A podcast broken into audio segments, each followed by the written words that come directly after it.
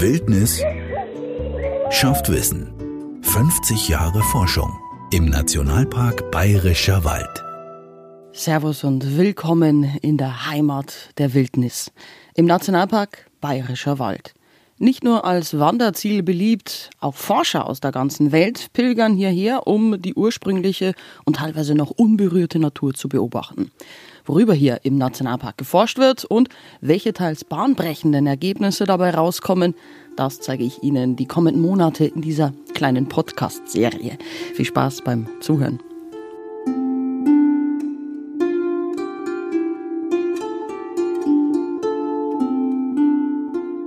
Die erste Folge starten wir an einem der bekanntesten Ausgangspunkte für Wanderungen im Nationalpark, dem Parkplatz Diensthüttenstraße.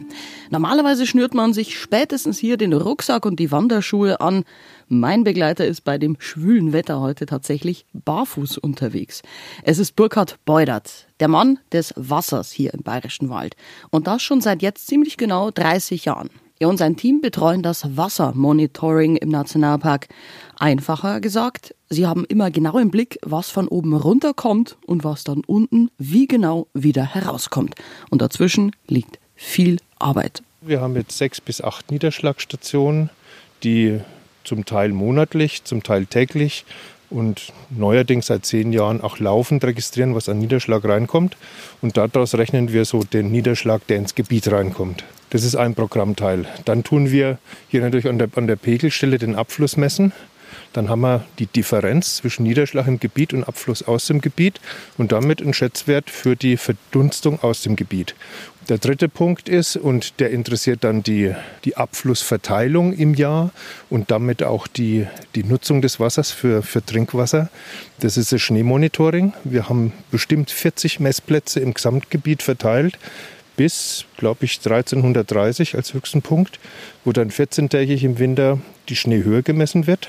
Und an 20 Messplätzen äh, messen wir auch diesen Inhalt der Schneedecke. Also wie viel Wasser ist dann oberirdisch in der Schneedecke gebunden. Und das ist natürlich wichtig, weil das Wasser, was dann im November, Dezember, Januar als Schnee fällt, wird gespeichert. Das heißt, ich habe aus dem Winter das Wasser rübergetragen ins Frühjahr und da schmilzt es ab.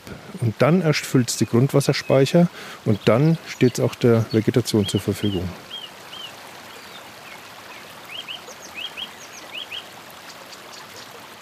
Wasser ist die Grundlage allen Lebens auf der Erde.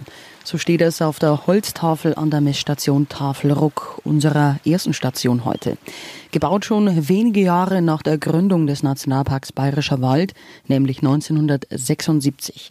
Sie gehört zum Forschungsverbund Große Ohe, wo zum Beispiel das Landesamt für Umwelt, das Umweltbundesamt und auch verschiedene Forschungsinstitute gemeinsame Sache machen.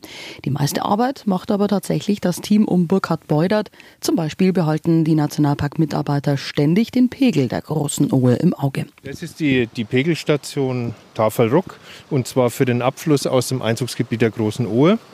Und die Spannweite zwischen dem Niedrigwasserabfluss wie jetzt also 90 oder 100 Liter pro Sekunde und im Höchstwasserabfluss, das sind dann 25 Kubikmeter pro Sekunde. Der lässt sich eben nur mit so einem geteilten Messgerinne erfassen. Das heißt, wir haben ein kleines Messgerinne im Großen und kriegen so relativ sauber und genau den Niedrigwasserabfluss. Und dann, wenn der Wasserstand über die 60 Zentimeter geht, dann breitet sich das Wasser in das große Gerinne aus und dann können wir eben auch bis die 20, 25 Kubikmeter pro Sekunde messen. 25 Kubikmeter, das war der Höchststand nach dem August-Hochwasser von 2002, erklärt mir Burkhardt, als wir uns die Pegelmessanlage von außen anschauen. Drinnen geht es an diesem schwülen Tag dann erst einmal hinunter in den kühlen Keller. Was spürst du da? Kälte. Genau. Wir stehen jetzt auf der, auf der Sohle von der Messgerinne im Pegelhaus. Aha, also ja? quasi unter Wasser. Im Moment ja. Und äh, dort ist ein Ansaugstutzen und da holen wir pausenlos Wasser über, die, über diese Pumpe hier und drücken die oben durch eine Messzelle. Und da messen wir die Temperatur und den Salzgehalt und den Sauerstoffgehalt und den pH-Wert des Wassers. Und für mich ist es auch ein schöner Fleck, weil wir sind so tief drin in der Erde, dass wir ungefähr äh, Sommer wie Winter mit geringen Abweichungen die Jahresmitteltemperatur des, des Gebietes hier spüren. Das sind vielleicht so 7, 8 Grad. Sommer wie Winter, spürst du jetzt. Ich finde es gerade richtig angenehm bei draußen, 35 Grad. Genau. Das ist so ein, für mich ein imposanter Fleck und da ist früher dann auch gearbeitet worden. Trübstoffmessungen und so Sachen. Ein Teil wird nicht mehr gemacht, aber das ist so. Und es ist auch Lagerraum für die ganzen Ski. Die ganzen Skier, die da gebraucht werden, natürlich. Wow, das sind ja, ja doch ganz schöne Menge. Ja, na, da sind auch Alte dabei und da sind mal Praktikanten da, die dann mitmögen und insofern. Und wie gesagt, wenn, wenn Schuhe passen, du siehst ja, das sind zum Teil richtig alte Bindungen, die sind dann schwer zu kriegen. Gerade das kann ich heute Ski mehr haben, gell? Ja. Und dann sind die Kollegen schon ein bisschen achtsam. Ja klar, ist ja Arbeitsgerät, wenn gell? was passt ne, zum Gehen mit den Skiern, dann ist das auch schon gut. Was es mit den ganzen Skiern auf sich hat, das klären wir übrigens dann später noch. Erst erklärt Burkhard Beudert mir, was hier in der Messstation Tafelruck nochmal genau gemessen wird. Und die erfassen die Temperatur des Wassers, die elektrische Leitfähigkeit als Maß für den Salzgehalt, den Sauerstoffgehalt in Milligramm pro Liter den kann man dann übersetzen in Sättigung, je nach Temperatur, und den pH-Wert des Wassers. Und ich hatte vorhin gesagt, die meiste Zeit des Jahres haben wir eigentlich neutrales Wasser. Vielleicht noch mal was zur elektrischen Leitfähigkeit. Also alles, was eine elektrische Ladung hat, trägt zur Leitfähigkeit bei. Und äh, jetzt zu dem Wert 24 Mikrosiemens pro Zentimeter, das ist verdammt wenig. Wenn du Bügelwasser kaufst, ne, hat es 15. Und wenn du bei mir daheim das Wasser in Unterfranken hast, dann bist du vielleicht bei 800 oder 1000. Also es ist wirklich sehr salzarm hier. Mit was hat das zu tun? Das hat mit Granit und Gneis zu tun. Die sind kalkfrei. Da ist nur Calcium drin, aber kein Calciumcarbonat, kein Kalk oder Magnesiumcarbonat. Ja, man kennt es halt daheim, je nachdem, wie schnell der Wasserkocher verkalkt, umso mehr. Ja. Also bei uns gibt es ja auch Überzüge jetzt, wenn du Kessel hast, aber das ist wahrscheinlich kein Kalk, sondern das ist Kieselsäure mit irgendein Schwermetallen, Aluminium oder Eisen. Also harmlos und bei weitem nicht das, was du als Kalkstein hast bei uns zu Hause. Insgesamt kann man also sagen, hier im Einzugsgebiet der Großen Ohe gibt es sogar hervorragendes Wasser. Und tausende Haushalte in der gesamten Region bekommen ihr Leitungswasser auch aus dem Nationalpark Bayerischer Wald. Die Trinkwassertalsperre bei Frauenau zählt wohl zu den bekanntesten und auch mit Abstand größten Trinkwasserspeichern. So gut wie heute war das Wasser im Bayerischen Wald aber vor einigen Jahren noch nicht. Den sauren Regen in den 80ern hat auch Burkhardt noch gut im Gedächtnis. Ich habe miterlebt, deswegen bin ich da, also den starken Einfluss des sauren Regens. Und wir haben zwei Messprogramme zusätzlich, die beschäftigen sich mit Stoffeinträgen aus der Atmosphäre, also vor allem Säure, aber auch Stickstoff. Und äh, da haben wir eben noch die Auswirkungen von dem sauren Regen auf die Waldgesundheit gesehen, aber auch auf die Gewässer. Also die Gewässer waren stark versauert. Ein Großteil der Bäche im Nationalpark war fischarm oder fischfrei und so weiter. Und dann haben sich in den 90ern dann allmählich so die, die Wirkungen gezeigt von Luftreinhaltemaßnahmen auf der Nordhalbkugel, in Deutschland äh, technische Anleitung Luft. Und da ist die Entschwefelung des Rauchgases, aber auch der, der Brennstoffe wie der Kohle oder wie dem Benzin, Heizöl und so weiter, Diesel, die sind alle peu à peu, äh, sind die entschwefelt worden und deswegen ist zehn Jahre später, 15 Jahre später sozusagen der saure Regen weg gewesen. Da ist der Säureeintrag um 90 Prozent gefallen. Und wir sind jetzt in einem äh, Säurebereich des Niederschlags, der entspricht dem, der sich einstellt allein durch die Kohlensäure der Luft, durch das Kohlendioxid der Luft. Ist quasi natürlich saurer Niederschlag. Gut, dass diese Zeiten vorbei sind. Aber der Regen oder besser gesagt Niederschlag ist auch heute noch Thema. Denn zu wenig des kostbaren Nass kommt oft nur herunter. Immer öfter auch längere Trockenphasen bringt der Klimawandel auch im bayerischen Wald mit sich. Und das wird im Nationalpark auch genau im Blick behalten mit Hilfe von eigenen Wetterstationen. Eine davon steht auch direkt neben der Diensthüttenstraße.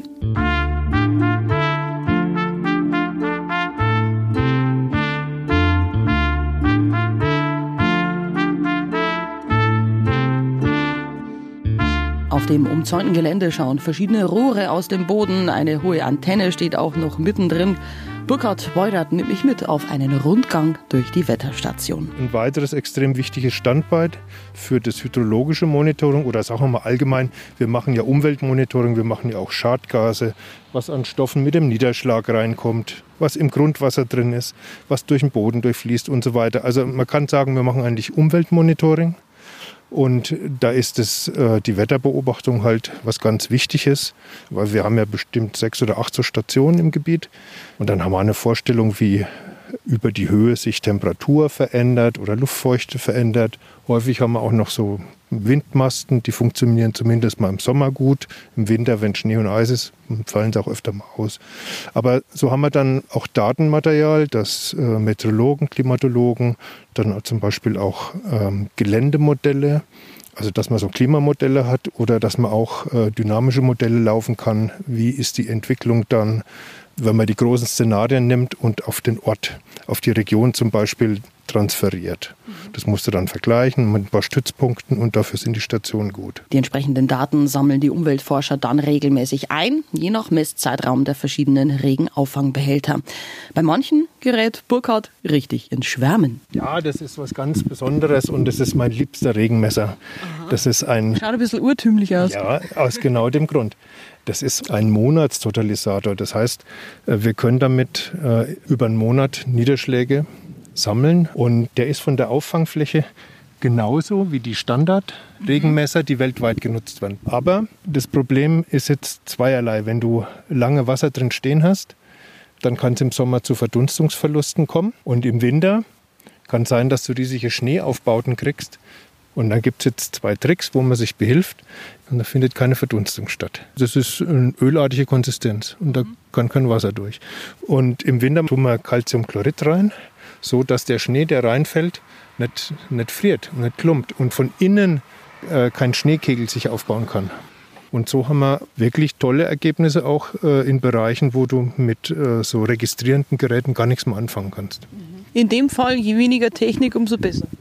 Ja, ich, für den Zweck, wir wollen den Monatsniederschlag, ist das äh, gigantische Entwicklung. Ich weiß nicht, wie alt es sind, 100 Jahre oder noch älter. Und das Teil hier, das ist auch noch was. Also, äh, wenn du im Gelände stehst, sorgt jedes Hindernis für die Ablenkung eines Teils des, des Luftstroms nach oben. Mhm. Und wenn der Luftstrom nach oben geht, dann tut er sozusagen auch über der Auffangfläche von dem Niederschlagsammler Tropfen wegdrücken die Aufstellung selber sorgt dafür, dass wir dann weniger Niederschlag fangen, als ohne diesen Messer hier auf den Boden fallen würde.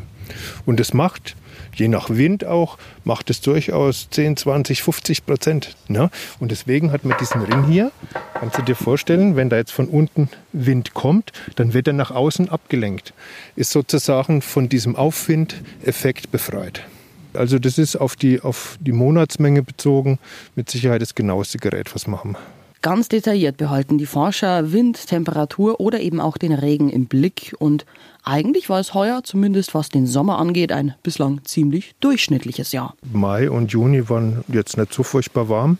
Und Juni, Juli waren eigentlich durchschnittlich niederschlagsreich. Also wir haben kein Problem mit Trockenheit hier. Im Rest Deutschland schaut es viel schlechter aus. Aber es ist trotzdem ein interessantes Jahr, weil die, die Abflüsse in den, in den Bächen, die sind sehr gering. Die sind am, am unteren Bereich der Verteilung, obwohl die Niederschläge durchschnittlich sind. Und das hängt damit zusammen, dass die Niederschläge schön verteilt kommen. Also ich glaube, Juli hat man 20 Niederschlagstage und dann kommen kleine Portionen und die bleiben dann in der Vegetation und im oberen Boden hängen. Da versickert nichts Richtung Grundwasser. Es tut auch kein oberflächlicher Abfluss stattfinden. Das ist eigentlich auch für alle Beteiligten günstig, also uns als Nutzer und die Vegetation. Bleibt allerdings abzuwarten, wie es mit den Niederschlägen dann im Winter weitergeht, ob es heuer mal wieder einen richtigen Schneewinter gibt. Insgesamt stellen die Forscher aber fest, kommt der bayerische Wald in Sachen Niederschläge im Vergleich zu anderen Regionen noch gut davon. Wir haben den Vorteil, dass wir der Westwind trifft im Weg stehen. Das heißt, die Luftmassen, die müssen immer hier über den Berg. Und sobald sie steigen, verlieren sie im Regelfall ja auch Wasser. Das heißt, wir kriegen Steigungsregen ab. Und wenn du im, im, im Flachland bist, kriegst du davon wenig ab. Und wenn du ein niedriges Mittelgebirge hast, eben auch relativ wenig. Insofern ist das schon eine Gunst der Gebirgslage und der Höhe eben. Ne? Trotzdem ist festzuhalten, auch bei uns ist der Klimawandel angekommen. Lange Regenpausen haben mancherorts im bayerischen Wald ja auch schon das Trinkwasser versiegen lassen. Ja, das war 2015, 14, 15, so hinten im Mauterraum, da war er bundesweit in der Presse gewesen. Und dann 18, glaube ich. Aber das hat nichts mit den Sommerniederschlägen zu tun. weil also die kommunale Wasserversorgung läuft über einen Hanggrundwasserspeicher. Der ist nicht sehr mächtig und der wird eigentlich immer im Frühjahr gefüllt und im Frühsommer aus, aus dem Niederschlag des Winters. Das heißt, unsere Winter sind trockener geworden und zwar seit 1995 bestimmt um 300 Liter pro Quadratmeter. Das heißt, es kommt weniger rein, dann ist es auch weniger Schnee, dann ist weniger insgesamt und früher aufgeschmolzen. Das heißt, äh, das, was ins Grundwasser geht, geht früher rein und hält dann nicht so lange her. Deswegen ist das Wassermonitoring-Team auch immer Winter unterwegs. Und jetzt kommen wir endlich zu den Skiern aus der Pegelmessanlage Tafelruck. Mit denen kämpfen sich die Nationalpark-Mitarbeiter für die Forschung durch meterhohen Schnee und einer davon ist Ludwig Höcker. Wir haben vom Tafelruck bis zum Brachelgipfel unterwegs. Der ist ständig mit Skier, genau. Mindestens zweimal alle 14 Tage. Und da spart man sich im Winter das Fitnessstudio. Das spart man sich. Und die Sauna. Und die Sauna, ja. Und Skifahren auch noch, oder? Wenn es schönes Wetter ist, ist es ein Urlaubstag. Wenn es wieder schlecht ist, ist es kein Urlaubstag. Dann ist es richtig anstrengend. Was war jetzt so der höchste ja, Schneewert, den wir so in den letzten Jahren gehabt haben? Oder ja, heuer war es ja ein Witz, aber die letzten Jahre, wenn man sich so anschaut, haben wir ja doch einige schneereiche Jahre dann auch gehabt. Ja, von 2005 auf 2006 war es am Tafelruck 1,80 Meter. Und in den Hochlagen, das war ein anderes Jahr, da haben wir 3,40 Meter gehabt. Ja, wir haben das gehabt, wir haben um halb acht weggegangen und um drei zurückgekommen. Und da geht man den ganzen Tag. Und dann kommt man heim und dann legt man sich auf Couch und schläft mal. ja, und was nach Urlaub klingt, kann in Wahrheit teilweise auch ganz schön gefährlich sein. Wer fährt schon gerne im meterhohen Tiefschnee durchs Gehölz und wildesten Urwald und hat natürlich auch keinen Lift zum gemütlichen Hochfahren. Das sind schon so kleine Helden, der Ludwig und seine Kollegen, auch wenn sie es selber wahrscheinlich nie zugeben würden.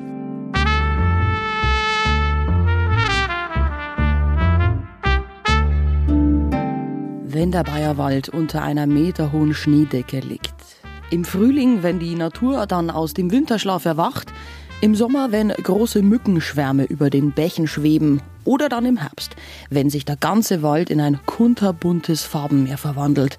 Das Forscherteam beim Umweltmonitoring schaut nicht nur auf die Oberfläche, Burkhard Beudert will auch ganz genau wissen, was unter der Erde passiert. Die Grundwasserbohrungen, die wurden in den 1980ern angelegt vom Landesamt für Umwelt für ihr großes Grundwasserprogramm. Also da ging es um den Stoffeintrag in den Wald und wie dieses Wasser im Grundwasser unten ankommt und was es da verändert, mit welcher Qualität es dann rauskommt. Also sehr auf kommunale Grundwasserversorgung eigentlich ausgerichtet. Und dann gibt es aber noch welche, da habt ihr noch deutlich tiefer gebohrt. Genau. Und da ist gebohrt bis 20 Meter. Und was wir, was wir messen, das sind Grundwasserstandschwankungen zwischen etwa 4 Meter und 16, maximal 17 Meter.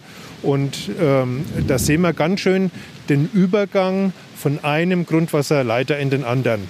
Also wir haben ja im Hang haben wir den Boden und dann noch so Fließerden und darunter kommt das Kluftgestein.